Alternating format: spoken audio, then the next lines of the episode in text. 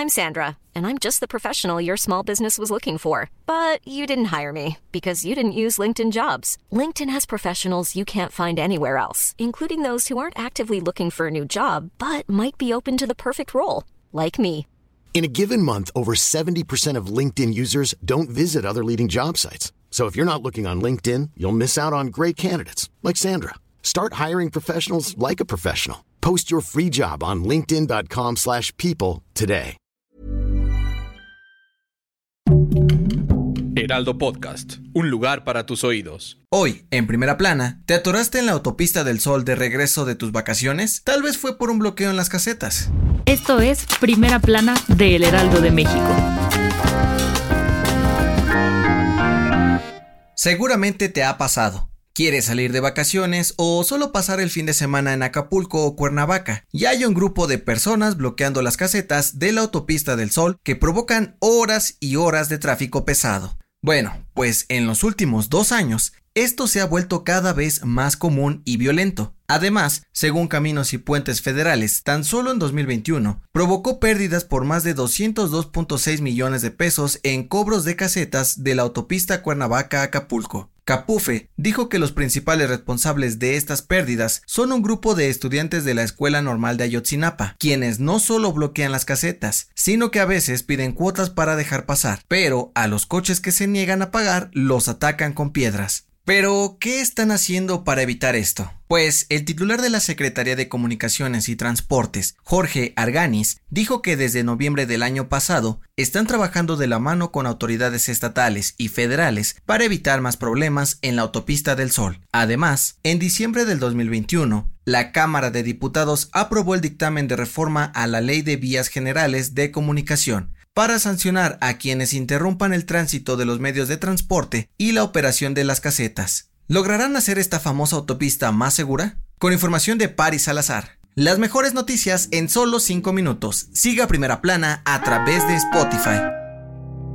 Andrés Manuel López Obrador parece tener claro que es importante mantener en buenas condiciones el Aeropuerto Internacional de la Ciudad de México, por lo que este año decidieron invertir 10.615 millones de pesos para darle una manita de gato. Esto se debió a que el gobierno federal lo contempló en sus proyectos prioritarios del 2022, junto a los aeropuertos de Santa Lucía y Tulum, la refinería de Dos Bocas y claro, el tren Maya. ¿Qué harán con tanto dinero? Bueno, pues según el plan, con esta inyección de recursos, se rehabilitarán las pistas de aterrizaje, arreglarán baños y drenaje, mejorarán equipo de seguridad, cambiarán escaleras eléctricas y elevadores, y además ampliarán la Terminal 1 del aeropuerto Benito Juárez de la Ciudad de México. Con esto, las autoridades capitalinas y federales buscan mejorar su infraestructura para que siga siendo la mejor tarjeta de presentación para los extranjeros que llegan a nuestro país. ¿Podrán rescatarlo? Con información de Misael Zavala.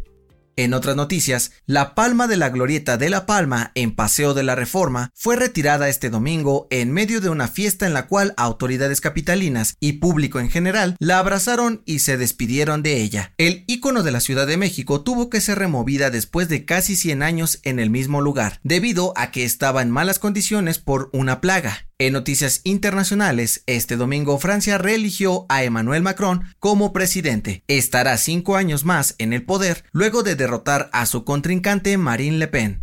Y en los deportes, Diego Laines y Andrés Guardado ganaron la Copa del Rey con el Betis al vencer en penaltis al Valencia. Se sumaron a Hugo Sánchez, Rafael Márquez y Jonathan Dos Santos como los mexicanos que han ganado este torneo. El dato que cambiará tu día. Sin lugar a dudas, el hot dog es una de las comidas gringas más populares en todo el mundo. Pero, ¿alguna vez te has preguntado por qué se llaman así? A principios del siglo XX, un hombre alemán llegó a Estados Unidos a vender sus famosas salchichas. Iba a los estadios de béisbol y gritaba algo como compren sus salchichas Dash Hound mientras están calientes. Entre los aficionados presentes estaba un famoso humorista y caricaturista, a quien le hizo gracia que el platillo llevara el nombre de una raza de perros. Un día después, una viñeta con un perrito salchicha entre dos panes y desde entonces se le conoce como hot dog. ¿Se te antoja uno? Yo soy José Mata y nos escuchamos en la próxima. Esto fue Primera Plana, un podcast del Heraldo de México. Encuentra nuestra Primera Plana en el periódico impreso, página web y ahora en podcast. Síguenos en Instagram y TikTok como El Heraldo Podcast y en Facebook, Twitter y YouTube como El Heraldo de México. Hasta mañana.